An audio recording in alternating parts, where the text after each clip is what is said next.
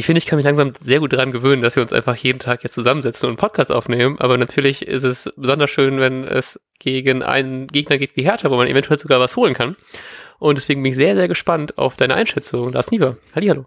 Hallo Matthias, vielen Dank. Ich freue mich auch. Ich bin äh, sehr gut gelaunt nach unserer Aufnahme ähm, gestern mit Robin. Ja, voll. Falls ihr das noch nicht gehört habt, äh, Robin ist der ähm, der Rapper, der den Felix Agu-Song gemacht hat, äh, mit dem haben wir eine Folge aufgenommen, die hat sehr viel Spaß gemacht, hört er gerne rein, äh, einfach einen runterscrollen.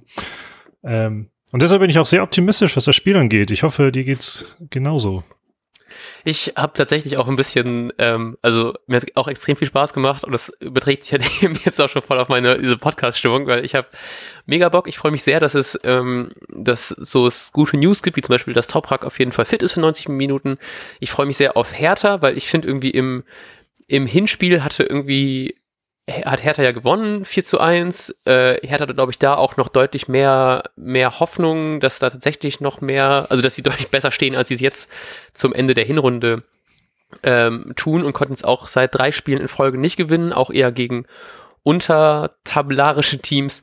Deswegen habe ich da auch einfach die Hoffnung, dass da was geht, vor allem weil man halt eben auch gesehen hat, dass gegen Augsburg man irgendwie gewinnen konnte, man gegen Gladbach einen guten Auftritt hingelegt hat, trotz der Niederlage.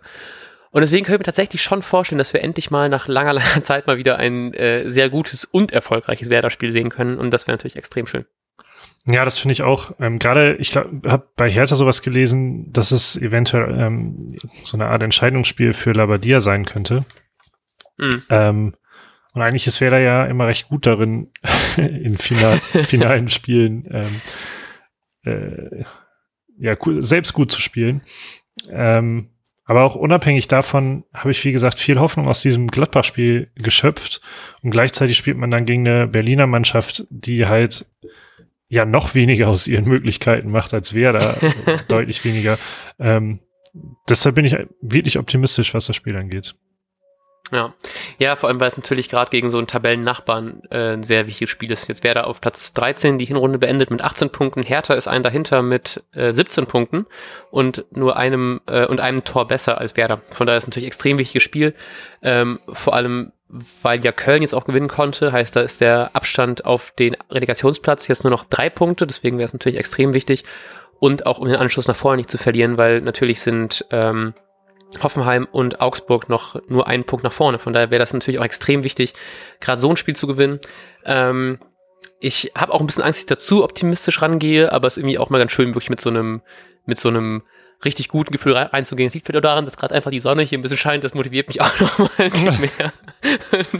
und gerade nehme ich alles Positive mit, um das noch zu besser damit klarzukommen mit der ganzen Situation. Ja, ähm, was glaubst du denn, mit welchen elf Spielern ähm, Hertha klarkommen muss? oh, sehr gut. Ähm, ich finde das, find das sehr interessant, weil ich habe gerade so bei englischen Wochen immer noch da, das Gefühl, dass da vielleicht noch was mehr gewechselt werden könnte. Aber an sich also ich glaube, Kufel hat auch im, in der PK gesagt, dass man einigen Spielern das zwar anmerkt, dass ähm, die schon einige Zeit gespielt haben, aber jetzt so mit Toprak, dass der jetzt früh ausgewechselt worden ist, ähm, ist ja auch jetzt wieder komplett fit, deswegen glaube ich tatsächlich, dass wir die gleiche Aufstellung sehen wie gegen Gladbach. Also mit ähm, Gebrselassie, Velkovic, Toprak, Friedel, Agu, ähm, Eggestein, Möwald, Bomb, Schmied und Sargent. Bisschen langweilig, aber. ja, kann ich, aber ist, glaube ich, sehr gut nachvollziehbar. Ähm, ich hänge mich so ein bisschen darauf, daran auf, dass Kofeld, ich habe, finde das Zitat halt gerade nicht wieder. Ich habe es ja privat gerade schon gesagt, dass Kofeld irgendwie gesagt hatte, einigen Spielern merkt man an, dass sie viel gespielt hätten. Ähm, ja. Deshalb habe ich sage und schreibe eine Position geändert. ähm, weil ich glaube, dass ähm, in der Verteidigung kann man nicht viel ändern und die Fünferkette hat jetzt gut funktioniert irgendwie. Ähm, Mittelfeld wüsste ich jetzt halt auch nicht, aber ich könnte mir halt gut vorstellen, dass im Sturm einfach mal Dauerbrenner Sargent zumindest am Anfang eine Auszeit kriegt. Oh. Ähm, weil Kofeld halt auch viel über Selke gesprochen hat, dass Selke ja gegen seinen Ex-Club ähm, spielt und das häufig ja nochmal für ein paar Prozente mehr sorgen könnte.